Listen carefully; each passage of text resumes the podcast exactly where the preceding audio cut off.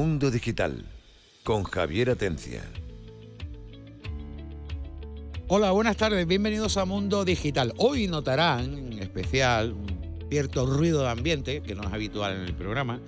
Pueden oír Hare Christmas, pueden oír ambulancias, pueden oír gente pasándoselo bien y todas esas cosas porque estamos haciendo el programa de hoy desde la terraza del restaurante del Museo del Videojuego Oxo en Málaga. Unas vistas inmejorables, un ambiente inmejorable pero lógicamente eh, tenemos también el ruido del ambiente de la calle porque como saben está en la Plaza del Siglo y en la Plaza del Siglo pues zona de que hay mucha gente pasándoselo bien, ¿no? Cosa que, que bueno, intentaremos hacer también nosotros cuando acabemos el programa. Así que sí, hoy lo vamos a dedicar también al museo, hoy es otro punto de vista diferente a los programas anteriores porque entre otras cosas ya hemos pasado la experiencia de visitar el museo y todos los colaboradores y el equipo de Mundo Digital se ha dado su paseíto, ha visto todas las maravillas que hay aquí y podemos dar nuestro punto de vista ya particular. También tenemos con nosotros a Miguel Ramos. Hola Miguel, ¿qué tal? ¿Cómo estás? Hola, muy buenas. ¿Qué tal? ¿Cómo estáis? Bueno, uno de los ideólogos del Museo del Videojuego de Oxo, eh, uno de los locos diría yo, porque totalmente. totalmente impresionante lo que es el museo. Y lo tenemos aquí con nosotros porque, bueno, lógicamente nos va a hablar del museo, pero también nos va a hablar de su primera experiencia ya con las puertas abiertas del museo y que nos cuente, bueno, qué tal, qué opina la gente, pues qué, les queda por hacer, eh, qué ha tenido más éxito y todo eso. Así que vamos a saludar al resto de los colaboradores del programa y arrancamos. En primer lugar, David García, nuestro experto en astronomía. ¿Qué tal? ¿Cómo estás? Muy bien, buenas tardes. Aquí estamos. Preparado, ¿no? Preparado. Para ir de juerga ahora cuando terminemos el programa, ¿no? Conmigo me estás esperando. Nuestro administrador de sistema, José Pérez Soler, Demi, ¿qué tal? Buenas y lúdicas tardes, caballero. Totalmente, ¿eh? Tenemos también a nuestro hombre feliz, Juan Antonio Romero, buena gente. Eh, ¿Qué tal, Javi? ¿Cómo estamos? Lo veas, en tu ambiente, ¿no? Hombre, yo estoy en mi ambiente. En el mundo de 3D primero, pues el segundo, los videojuegos. O al revés. en ese aspecto, perfecto. Nuestro psicólogo de cabecera, editor de la revista. ¿Cómo es tu revista, Juan Miguel? Psicodifusión. Buenas tardes, te lo Javier. pregunto siempre, ¿eh? Sí, sí. Además parece que no te acuerdas. No, es que me gusta que Pues, lo digas tú, oye. Suena mejor, ¿no? Pues aquí en un sitio encantador, porque si la radio tuviera un poquito de imagen, veríamos la alcazaba, la luna encima. Es decir, creo que no hay un sitio inmejorable. Sí, yo creo que si repetimos, que igual Miguel pues, nos deja repetir, la próxima vez podríamos traer algunas cámaras, montarlas aquí y hacer un directo, porque yo creo que merece la pena. También tenemos a Isaías de la Asociación Altair. ¿Qué tal? ¿Cómo estás? Buenas, Javier, un placer. Hacía tiempo que no, que no volvías con nosotros, Claro pero sí. es que hoy era muy especial Era para muy ti, ¿no? especial, la verdad que estamos aquí en un ambiente estupendo, un museo increíble y con un ambiente de retroinformática y videojuegos que merece la pena hablar de ello. Y por supuesto a Víctor Muñoz, nuestro catedrático en robótica. Buenas tardes, yo me voy a portar bien, me voy a portar bien para que me dejen volver. ¿Has tocado los cacharritos? He tocado los cacharros, sí, hay un Padman esférico, aparte de jugar con él hace ejer- ejercicio, ¿Ah, dando sí? vueltas, sí, sí, sí, Sí, sí, hace. hace ejercicio. Bueno, antes de continuar, recordarles que nos pueden oír en el Radio Andalucía, tanto en el dial de cada una de las provincias de Andalucía Oriental, como también nos pueden oír en directo, por ejemplo, si se van a la web de Radio Málaga, arriba tienen oír en directo, por si no están en un área en el que les cubra el FM o están en otro país o en cualquier otro lado del mundo. O si se lo pierden, pueden recurrir a Spotify. Si buscan Mundo Digital, se van a encontrar el canal, es Radio Andalucía, y dentro están todos nuestros episodios de las últimas temporadas, que no de todas, porque es que yo creo que no caben en Spotify. Así que sin más, vamos a comenzar. Lo primero, Miguel, eh, reitero lo que ya dijimos en el programa de la semana pasada. Enhorabuena. Muchas Tenéis- gracias. Tenéis un par de narices. Sí, sí, bueno, más, más de un par creo yo. Somos tres Sí, sí, hermanos sí. y a cuál más loco. De verdad. Y la verdad que es mucho tiempo en el trabajo que llevamos haciendo esto, con mucha ilusión. Y sobre todo cariño, yo creo que eso se nota. Se nota en el cariño, en el detalle, en todo, cualquier milímetro del, del museo, pues aparte de cómo está ahora y cómo estamos puliéndolo, creemos que, que merece la pena. Se nota cariño y se nota inversión. ¿eh? En Sí. tiempo y en dinero. Sí, sí, sí, pero mm, eh, por supuesto la inversión económica está, pero eso, como decimos nosotros, lo puede hacer cualquiera con dinero. Sin embargo, lo otro, hay mucha gente que tiene dinero y no tiene imaginación, o que no tiene, digamos, el empuje de hacer algo así, ¿no? Sí, Muchas veces como lo del huevo de Colón, esto. Ah, mira, oye, qué fácil, un museo del videojuego, ¿no? Pero ¿Tú sabes lo que pasa? cuando partes desde cero... Es que, es que eh, realmente el museo, eh, para poder saber lo que estamos hablando, tendrían que haberlo visto antes. Me explico. Que Si nosotros buscamos en YouTube, por ejemplo, en Estados Unidos, museos, museos de ordenadores o retros o lo que sea, sí, a lo mejor vemos que el material que hay dentro está bien, pero en cambio la instalación, pues normalmente poco más o menos que son una nave con un montón de Correcto. cacharros. Eso es. ¿Qué ocurre con el Museo del Videojuego, con Oxo? Que aunque no hubiera un solo cacharro, ya se queda uno impresionado. Porque la instalación en sí creo que merece la pena. Es decir, da igual, eh, bueno, no da igual. No solamente tiene valor los propios elementos que componen el museo, sino también la propia estructura. To- Total. y el total, ambiente. Total, total. Y sobre todo eso, ese efecto wow que hablábamos también la, la otra vez, ¿no? El Sí, que sí. te sorprenda, que sea algo más sensorial, en el que tú llegas y digas, ostras, esto, ¿cómo está expuesto, no? Porque al final, las máquinas son máquinas, los juegos son juegos, ¿no? Exacto. Son cosas que, que, bueno, son productos de, de- de producción en, en- en serie. Pero cómo están montados, cómo están eh, puestos con el cariño, la, la estética, el conjunto, cómo están arropados, las cartelas, la información, pues todo eso hace algo pues especial. Aparte la labor de documentación que habéis tenido que hacer y la búsqueda de, de equipos imprescindibles para un museo. ¿eh? Claro, claro, no, no, hay una labor potente de, tanto de documentación y de, y de selección, porque al final este edificio tiene los metros que tiene y nosotros hemos expuesto aquí una parte de la colección que tenemos, o sea, no podemos poner todo y nuestra idea es ir renovando, ir cambiando. Bueno, si te sobra alguno, aquí hay candidatos para llevárnoslo adoptados a casa. ¿eh? Total, total. El Street Fighter para mí. Total, y sobre todo eso, el, el hacer un recorrido histórico, que era nuestro Sí, objetivo, sí. ¿no? El, oye, empezamos desde el 52, eh, cómo la evolución de los videojuegos y esas piezas icónicas que han marcado ya no solamente a nosotros como jugadores, ¿no? sino incluso a la industria, ¿no? hitos o incluso juegos o sistemas que no fueron tampoco tan destacados, pero que marcaron, pues están aquí reflejados. Mm. Bueno, hablamos antes de, de dar mm, el paso a nuestros compañeros. Me gustaría que explicáramos un poco la historia del nombre, que aunque en el programa anterior hicimos una referencia a Oxo, Mm. eh, mucha gente cuando ve Oxo eh, no sabe realmente lo que es, cuando realmente no es lo que por lo que suena, es por cómo se ve. Claro, es, es- al final es un círculo, una X y un círculo, ¿no? Exacto. Es el, el tres en raya de toda la vida, el tic-tac-toe de los anglosajones, ¿no?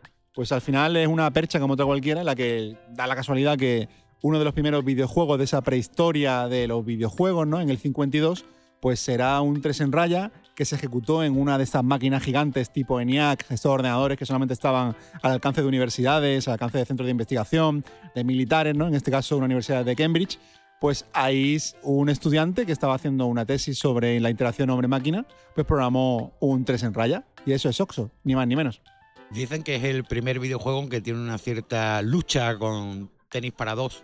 Sí, bueno, este fue en el 52 y el tenis para dos fue en el Tenis for 58, two. ¿no? claro, correcto, correcto. De hecho, eh, este es anterior y la gracia, digamos, este es que es un programa informático, es decir, es un software que era un código que se ejecutó en una máquina y que se, reprodu- que se reprodujo en una pantalla de rayos catódicos. Sí, por, de por hecho eso la del gente vídeo. la ¿no? ha hecho con... la- yo, vamos a ver, yo no es que tenga muchísima información sobre Oxo en sí, ¿no? Pero yo he oído por ahí comentarios que era un osciloscopio, no. Lo que pasa es que la No. máquina tenía como tres pantallas, tres monitores Claro, eran, eran- eran tres pantallas redondas eh, Claro. con una resolución muy, muy baja. Claro, Hablamos claro. De, de decenas de píxeles. Y en este caso, Tennis for Two sí estaba hecho en un osciloscopio. Que en este caso, por supuesto que es eh, vamos, un referente total de Pong. Pero sí, sí están hechos en un osciloscopio, pero era un artefacto electromecánico. Es decir, ahí no había programación. Como Sí, pero lo, visualmente es atractivo porque ves como que deja una especie de halo. Total, la- total. eh, la- parece una pelota de tenis. En ese aspecto que dices tú, bueno, jolín, em, está mejor que un, que un Pong eh, Claro. en Atari, pero es verdad que es un osciloscopio, Claro. no es otra máquina. que en esa tirada ya nos tenemos que meter a, en el 51, creo que es. Sí, no, 69. Bueno, Space War es, digamos, el juego ya que, que es mucho más definitorio, ¿no? Mucho más. Al final, Oxo es casi una anécdota. Sin embargo, Space War sí es un juego que está ejecutado en una PDP, en un ordenador ya que se comercializó, que era un superordenador, por supuesto, pero no hablamos de ordenadores hechos a medida para una institución. Ese ordenador se comercializó, se hizo el código y, por ejemplo, Asteroid Sí. viene de ahí directamente. Entonces, el origen del nombre, para aquellos que tengan duda de por qué se llama Oxo, es el que hemos hablado. Además, porque un museo que se, llama, que se llamara Tennis for Two, como que tampoco iba a quedar muy bien. quedaba, quedaba regular, quedaba regular. Sí, sí, sí, sí. sí, sí. En fin. Aparte, aparte, bueno, una, es una grafía que, como bien decía, es muy visual, Sí, ¿no? sí, ves el círculo, ves la X, ves el círculo y, bueno, Y También- la máquina era muy bonita, pues estaba hecha con bombillas, ¿no? La- y demás, claro, toda la electrónica de esa época, pues eso, son válvulas de vacío, o sea, esa electrónica bestia que es la que requería, pues que ocupaba lo que ocupaba, ¿no? Habitaciones enteras, cualquier tipo de calculadora grande, podemos llamar así. Bueno, eh, vamos a dar ya libertad al resto de colaboradores. Eh, a mí me, me gustaría preguntaros a vosotros qué os ha parecido. Yo voy a empezar por Víctor Muñoz. Víctor, como saben, visto desde la perspectiva de un catedrático de robótica. Bueno, eh, yo me he quedado en la parte retro, en la parte de, mi época, ¿no? La parte de los juegos desde el Pac-Man, el Galaxians y toda esa parte, ¿no? Que te recuerda cuando te iba a una peli que costaba el cine, pues 175 pesetas y las otras 25 pesetas te echaba una maquinita. Entonces, pues esa la verdad es que está bastante, bastante completa. Y después, pues sí, he visto pues, un, recorrido que me ha gustado mucho porque me recuerda un poco a mi época universitaria. He visto un Apple II. Yo como maquero, bueno, pues el Apple II está muy bien y después pues he visto, eh, bueno, pues todos los amigas, los comodores que hay de esa época que me tocó a mí en primero de informática, ¿no? Cuando esa época, estoy tratando mi edad. Y bueno, pues la verdad que, que muy agradable, pero me quedo con la parte arcade y la parte retro Sí, que me ¿no? ha encantado. Y, y David García, astrono- eh, experto en astronomía, tú supongo que el asteroide, ¿no? Efectivamente, he estado jugando hace un momentito con el asteroid, que me encanta. Y nada, pues lo que yo me he disfrutado sobre todo viendo a la cara de mis niños. Yo desde aquí invito a los padres Bueno, a que tu vengan- niño porque te lo has traído también. Efectivamente, están abajo con mi hermano porque tenía que- alguien que hacer de niñera. Y yo sobre todo he disfrutado mucho viendo la cara que tienen ellos, porque es algo que nos retrae a nuestra infancia, pero yo me he dado cuenta que ellos lo disfrutan mm, igual o más que nosotros. Porque lo han visto en la A mí me ha tele. impresionado ver niños en- delante de monitores de radios catódicos.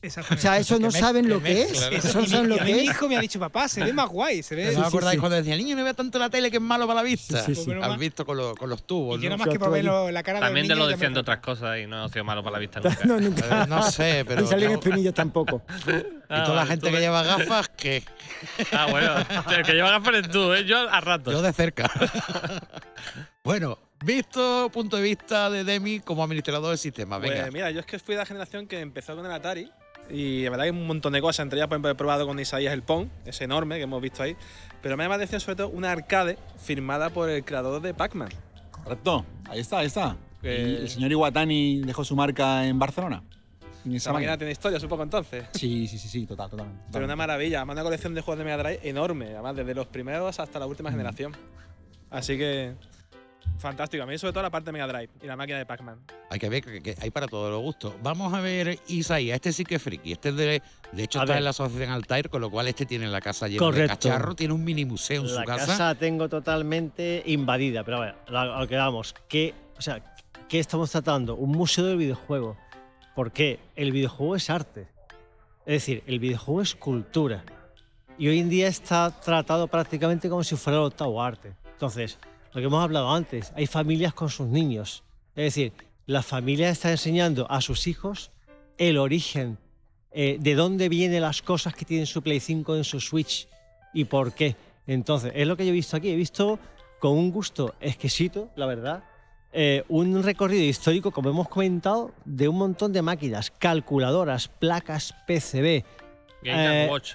Game Watch, que eran las primeras máquinas portátiles que nosotros vivimos en los años 80. Porque antes no había nada de eso. Antes había juegos de mesa, juegos reunidos. No existía el videojuego como tal. Y eso es lo que nos trata de enseñar este gran museo. O sea, en ese aspecto, un trabajo que chapo y que creo que puede dar mucho, mucho juego, nunca mejor dicho. Nunca mejor dicho. Bueno, a- ahora tenemos el psicólogo, eh, que supongo que quizás vas a hablar de qué siente la gente cuando entra aquí y ve semejante museo, ¿no? Pues sí, efectivamente, como psicólogo, la parte técnica la estáis definiendo perfectamente. Yo voy a hablar de las emociones. Eh, voy a hablar de las mías de las que he visto en la cara de, todos los que había aquí, tanto niños como mayores. Eh, por una parte, no- mm, es un museo que os doy la enhorabuena porque desde que entras por la puerta empiezas a sentir que estás en un sitio diferente. Empiezas a sentir la decoración, la música, esa sala inversiva que hay abajo, la primera, eh, es espectacular. Pero luego cuando vas subiendo, empiezas en las plantas, eh, tanto los que tenemos recuerdos y vemos esa máquina de Tetris y se nos soltan las lágrimas de la cantidad de, de monedas de 5 duros que hemos echado hasta conseguir que, que duraran aquellas monedas. Y que si no hubiera que grabar la radio, pues igual estábamos todavía abajo echando un ratito con, esa máquina. Eh, la emoción de nostalgia de ver algo que estaba olvidado, que teníamos por ahí, pero que empezamos a recordar y empieza a vivir, a sentir esas emociones de las que lo hemos vivido en primera persona, el, el cómo nacía el, el juego, porque aquí ya tenemos todos unos añitos, pero también veo la cara, como estabais diciendo, de los niños que empiezan a ver algo que no conocen o no conocen de primera mano, pero es ilusión en estado puro. Entonces yo recomiendo a todo el mundo que pase, que hay una experiencia... eh, Eso te iba a decir tú, ¿qué has sentido? eh, nostalgia, la emoción es nostalgia, es cierta pena por aquello que vivimos y que como ya hemos comentado algunas veces, es verdad que los videojuegos siguen avanzando, eh, pero como decía antes Isaías, hemos- pasamos, nosotros sí pasamos de los juegos reunidos a algo que era diferente. Es que vamos a decir, yo creo, ahora después le preguntaremos a Juan Antonio, pero yo creo que pasa una cosa, que eh, quizás el factor, quizás lo que más sentimos cuando vemos este tipo de cosas, es que la vivimos en un momento en el que existía, existía como, como dice Miguel, factor wow. Salían Sí. cosas al mercado que eran cada vez mejores. Hoy día estamos tan acostumbrados a que nos saquen tantas cosas, tantos cacharros, y nos vuelven tan locos que ya no sentimos esa emoción por nada de lo nuevo. Con lo cual tenemos que recurrir Sí, a lo sí. viejo para volver a recordar lo que sentíamos cuando salía una consola nueva o un ordenador nuevo y queríamos tenerlo y teníamos que luchar por él. Pero ahora, es que es y ahora una ya- generación que pasamos de nada a todo. o sea, vamos, los años pasamos de 80, nada a todo, los años 80, fueron... No había mm, nada. A ver, a mí me pilló los años 80 pues desde los 15 años que tenía al principio de los 80 hasta los eh, 20, 25, 25 años. Y yo las sensaciones que yo recuerdo con todos estos cacharros que hay aquí abajo, yo, yo creo que no lo he vuelto a sentir en mi vida. Yo recordaré toda la vida cuando me compré el Atari el XL. Bueno, el primer Atari que tuve fue el 2600. Pero vamos, que tú recuerdas el nacimiento de Franco y también recuerdas. El Pleistoceno. Bueno, tampoco tenemos tanta diferencia de edad, ¿eh? Ah, ya. El Romero y las canas en la barba las tienes tú ya. también, ¿eh? A mí lo que más me ha impactado, como decía antes Juan, Juan Miguel, es de verdad de todo el museo ha sido en la planta de arriba Sí. cuatro chavales de unos 16 años que estaban totalmente electrizados con esa mesa de pong a cuatro. Bueno, bueno, o sea, es que, que- la hablamos, mesa- hablamos de A ver, emoción. a ver, es Pong que es la mesa-. Pensar en gente que eso no lo ha jugado nunca y que viene aquí hoy y están media hora enganchados, o sea, emocionados Pero- pero- por, por pero jugar en grupo, ojo. Es que la mesa de Pong. Que la o mesa sea, de es que Pong. tú entras a, esa Pero planta ríete de una partida online. y ves Es la que mesa gente- de Pong y ya Claro. te caes para atrás de verla. Es decir, Es la Sí. emoción que teníamos antiguamente jugando un, un- un juego de fútbol a cuatro, por ejemplo, un Sunset Rider Pero- de máquina sí, a sí. cuatro. Pero Esa emoción es la que he visto yo en gente de 16 años aquí. Y eso es la labor que tiene este museo, que es de cuidar el videojuego, de difundirlo, de preservarlo. Miguel te lo Y- va a tener y- que quedar tú No, Isaías, aquí contigo. A ver, es que tú ves un Pac-Man, Miguel. está y emocionado, ¿qué Isaías, emoción, ¿eh? no, ¿Qué emoción te da un Pac-Man frente a un juego de exploración de hoy en día? Es diferente, no es comparable. Y el de hoy es, una, una- es un producto perfecto. Pero un Pac-Man te da una sensación en muy poco tiempo que no se te olvida. Y eso es lo que he visto yo la gente de 16 años aquí jugando a 4 a Pong. Es que hay- Esa es la pero hay que aclarar que el Pong no es una pantalla, es físico. O sea, es. Sí, sí. claro, hay un es mecanismo curioso, por que es abajo físico. que mueve, con un imán mueve la pelotita Claro. y emula la pelota como si fuera un brujería, píxel. se pone brujería pura. Sí, sí, vamos, es alucinante, es que es Las piezas físico. flotan en el aire, no hay electro- sí. o sea, no hay una pantalla. No entonces, es una claro, pantalla, es que es físico, es que hay una pelotita cuadrada, se mueve, hay unas raquetitas rectangulares que se mueven. De O hecho, sea, de de hecho, yo verdad, lo he de probado verdad. también. Llamativo para mí, por ejemplo, aparte de que, jolín, está Sí, el porque God te of War- tocaba, te tocaba. Está el God of War, el- está Call of Duty con todas sus armas y demás para que seamos friki, pues Animal tiene Crossing. el Animal Crossing. El, el Animal Crossing está muy guay. Yo a mi niña me lo trae aquí para que le eche un vistacillo. Pero la, la verdad, hombre, a mí yo la cabra tira para el monte, a mí el Street Fighter, los Fatal Fury, a mí todos los juegos de lucha me, me gustan mucho. Pero me ha llamado mucho la atención ver una Magnavox Odyssey, que es la primera Ah, verdad, consola. verdad. ¿vale? Jugable, ¿eh? Jugable. jugable, ¿vale? Y, y tú ves el, acetato puesto en el, Sí, en sí, el sí. monitor, que no sé si es el original o es uno de- que habéis hecho. Por supuesto que es original. El original lo habéis puesto, lo habéis puesto ahí en el monitor y, y ahí estás como. En- en la tele, en la tele. En la tele, en la tele. La sí, tele sí. de la época, del, Sí. del 70 y algo. Tiene cabezona. Que supongo que O será sea, una de- todo- de válvulas, de ¿no? De, de válvula, ¿no, es- Miguel? Es. Esa no llega a ser de válvulas, pero es una tele del De tubos. 76, me Sí, parece. bueno, o sea, de la- vamos, las, la primeras de transistores. Correcto, una tele en blanco y negro, por supuesto. Y la gracia de esa consola es que tenía los acetatos en colores y con gráficos dibujados para que tú te metieras más en situación al final, porque la consola es en blanco y negro y no tiene sonido.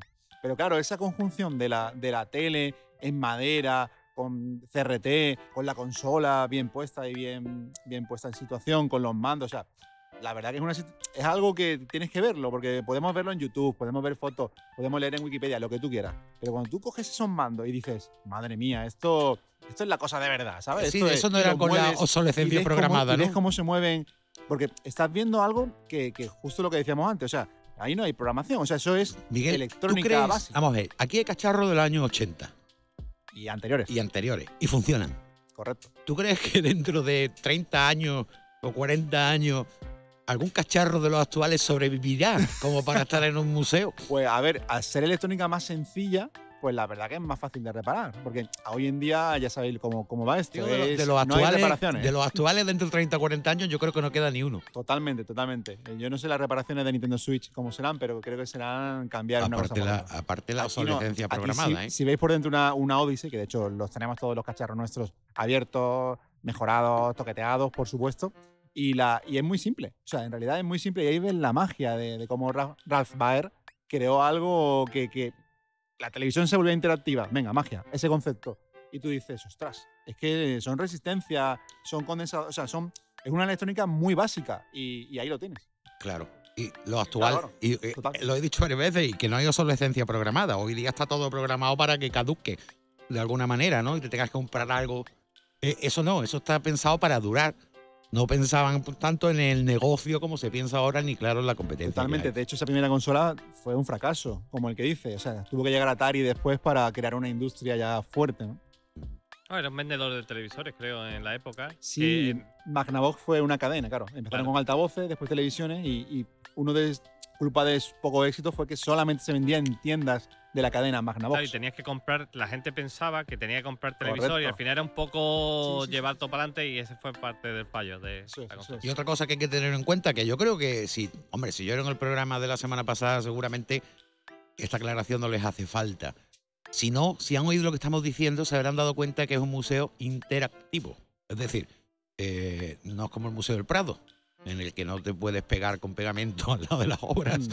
ni puedes tocarlas. Aquí sí, aquí está hecho para que muchas de las piezas se puedan tocar. ¿No, Miguel? Claro, a ver, el, el juego es que el videojuego más interactivo del videojuego no, que, que no exista nada. Entonces no tenía sentido que no fuese altamente jugable. Es cierto que hay piezas que están bajo vitrina por, por, por, bueno, por fragilidad o por ir rotándolas, pero intentamos que todo sea un porcentaje muy alto jugable, sobre todo por eso. Como decíamos, podíamos hablar de la Odyssey, o podíamos hablar de una Neo Geo, o podíamos hablar de una Virtual Boy, una consola que no se distribuyó en Europa y porque fue un fracaso, solamente salió en Japón y en Estados Unidos. Hoy en día, jugar a una Virtual Boy, pues es otra experiencia, mm, yo creo que mágica, porque lo ves y dices, ¿esto qué es? Yo te digo la verdad, a mí me ha dado como un, como un dolorcillo en el cuerpo cuando vas viendo tanto niño, cogiendo tanta máquina. Ay, que mira que están tocando una Mega Drive. Ay, que están tocando un Spectrum. Ay, Dios mío, es que, que Hombre, yo, yo supongo que tienen de repuesto. Sí, a ver, tenemos, tenemos muchos Pero te iba a repuestos, hacer una pregunta con respecto a es- eso. Miguel, ¿hay alguna consola, ordenador, dispositivo, periférico, software o algo que todavía no hayáis localizado para el museo y que esté en busca y captura por vuestra parte? Hombre, siempre tenemos artículos de caza mayor que están, que están en la lista. Tenemos una lista, de, una lista de la compra interesante por ahí. Claro. De hecho, por ejemplo, eh, nos encantaría y hemos estado a punto y lo vamos a conseguir tener una Computer Space. El primer arcade la hemos tenido, se nos ha escapado por, por nada. Pero la conseguiremos y tendremos ahí esa primera, ese primer videojuego comercial, ese primer arcade que Sí, salió en el sí, sí, 71 y lo tendremos aquí. Estoy convencido. Oye, a nivel de software, ¿hay algo en el museo? Software, Me juegos. sí. sí, sí, juegos tenemos muchísimos. No me refiero a juegos. en sí instalados. Sí, sí. que sí, que evidentemente está Claro. lleno. Mm. Sino también tenéis alguna parte, digo porque es tan grande que no Claro, no, y, y de hecho eh, hay muchas vitrinas que estamos actualizando y cambiando cosas porque, como el que dice, hay cosas que no deberían estar donde, donde están y, por ejemplo, hay cosas que, que- que son muy extrañas, ¿no? Por ejemplo, juegos de videopack que eran juegos que mezclaban el concepto de juego de mesa con juego y eran juegos que venían con su tablero, con sus fichas, con su tal y los ves tú y dices, ostras, esto es súper curioso. Pues los tenemos pero no están expuestos. Madre mía. Bueno, nos quedan tres minutos de programa. Eh, ¿Tenéis alguna cosita que queráis Yo añadir? o quería comentar una cosita y es una sensación que he tenido que a, a mí me ha parecido el museo el efecto tarta de la abuela. El efecto tarta de la abuela significa que por mucho hay, hoy en día hay nuevos dulces, hay nuevos helados y los niños están hartos de comer chuchería, pero de pronto com- come la tarta de la abuela, de pronto te das cuenta de que lo viejo también funciona, lo, lo viejo gusta mucho. Y es lo que he visto yo en mis niños. Que han llegado y era uno, la misma sensación que yo tuve cuando, cuando disfrutaba su videojuego, la he visto en sus caras y, y es algo que. Pero que, no es nuevo. Los juegos de pixel art están de moda otra vez. Y, y hay muchos juegos de pixel art, no es algo que, que haya muerto. Y se ha conseguido esa receta, entonces le doy la enhorabuena a Miguel porque es que se ha conseguido algo maravilloso, es algo que, que funciona y algo que gusta y yo creo que va a tener esto mucho éxito. ¿Alguna Yo quería opinión? preguntarle a? Miguel, tenéis una parte donde una pantalla gigante con se, pone- se hacen ponencias o explicaciones sobre algo de cultura de videojuegos, ¿no? ¿Vais a hacer algún tipo de cursillo o de, no sé, o de formación sobre, o sea, programación, génesis, cómo se hace un videojuego? Eso es importante, es culturilla y va supuesto. muy bien De con- hecho, el mes que viene arrancamos lo que es la agenda cultural. Todos los jueves por la tarde vamos a tener presentaciones, encuentros gratuitos completamente. Y hay otra parte que en la tercera planta tenemos una aula formativa que la vamos a dedicar justo a eso. Pero eso va a ser el mes que viene. porque- No se puede. Golpe, no se puede. efectivamente, efectivamente. Pero sí, to- todo, eso está pensado, igual que las exposiciones. Estamos trabajando con un montón de marcas para. el- el- lo justo lo, lo que tú has dicho antes, ¿no? El videojuego como cultura, el videojuego como medio de expresión. Y vamos a tocar todos los palos del videojuego con todos sus actores. Sobre todo para las nuevas generaciones, los niños, los chavales que están creciendo, que les gusta la informática. Totalmente. Bueno, eh, se nos acaba el tiempo. Eh, Miguel, antes de acabar, eh, dándonos la información de la ubicación del museo, la página web y todo eso, para que la gente que, bien los de Málaga, se acerquen al museo, o los que tengan previsto venir de vacaciones a Málaga o de visita, pues sepan que tienen otro museo mm, de los que tiene Málaga, de los que yo pondría los primeros en la lista para visitar, porque no lo van a encontrar en muchos sitios. Seguro, eso seguro. bueno, pues estamos justo al lado de la catedral, en el mismo centro de Málaga. Estamos en Plaza del Siglo número 2. Y la página web donde está toda la información es www.oxomuseo.com. Oxo con O-X-O, museo.com. Museo.com. Eh, bueno, pues darte las gracias, Miguel. A vosotros por, Y- por disfrutarlo. Y el programa de, del viernes también lo vamos a grabar aquí. Así que seguiremos con este ambiente que estamos oyendo de la calle, de la gente paseando. A ver si hace la misma buena noche que hoy. Seguro. Seguro. La verdad que, que se está bastante bien. Eh, al final, es decir, en la última planta del museo hay un restaurante que estamos locos por venir también a cenar ya con las respectivas cada uno y con la me quiero familia. poner cerveza aquí ahora. Me he Eh. quedado así que me quiero poner una cerveza en vez de Claro, agua. aparte tiene la cafetería abajo también. Es decir, que Sí, no sí. solamente. No hay que subir a- al restaurante, puedes en la cafetería abajo. Y nada, de nuevo, pues darte las gracias por invertir vuestro tiempo, vuestro esfuerzo, vuestro dinero en montar un museo como es el Oxo. En Muchas gracias a todos. Y a vosotros, muchísimas gracias. A ustedes recordarles que hay dos programas a la semana de Mundo Digital en Radio Andalucía. Uno los martes y otro los viernes a las 7 de la tarde. Hoy estamos hablando del museo, pero en el programa que viene vamos a hablar de inteligencia artificial otra vez.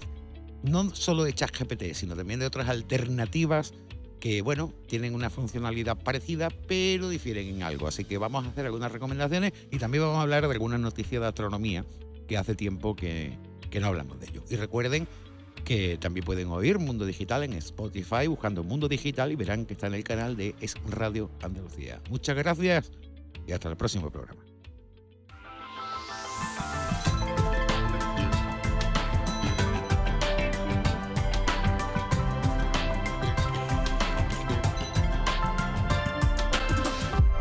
Mundo Digital con Javier Atencia.